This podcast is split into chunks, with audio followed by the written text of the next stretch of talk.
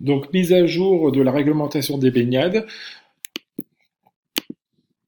Donc, nous avons eu euh, le décret 2023-437 du 3 juin 2023 euh, relatif à la surveillance des baignades. Donc, euh, contrairement à l'ancienne version, donc maintenant, depuis cette date, les titulaires du BNSSA à jour de formation continue, secourisme et donc du BNSSA peuvent surveiller toute baignade d'accès payant ou gratuit sans dérogation et sans limite de durée. On aura juste l'obligation de déclaration en préfecture au service jeunesse. Donc dès lors que vous allez travailler dans une piscine, il faut faire cette demande de dérogation, de déclaration, pardon.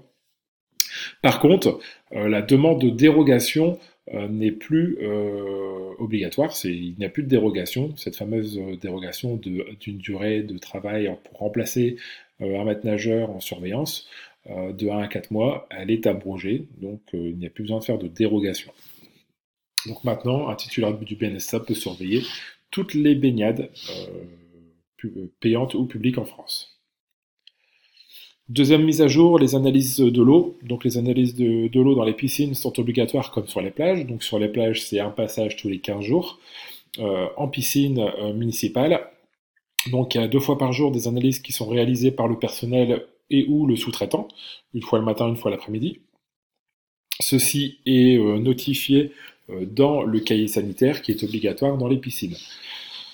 Puis, deux fois par trimestre, par un laboratoire agréé qui est euh, dirigé par l'Agence régionale de santé, donc l'ARS. et donc, ce délai entre ces deux passages peut, euh, peut varier. Ce n'est plus une fois par mois euh, comme auparavant.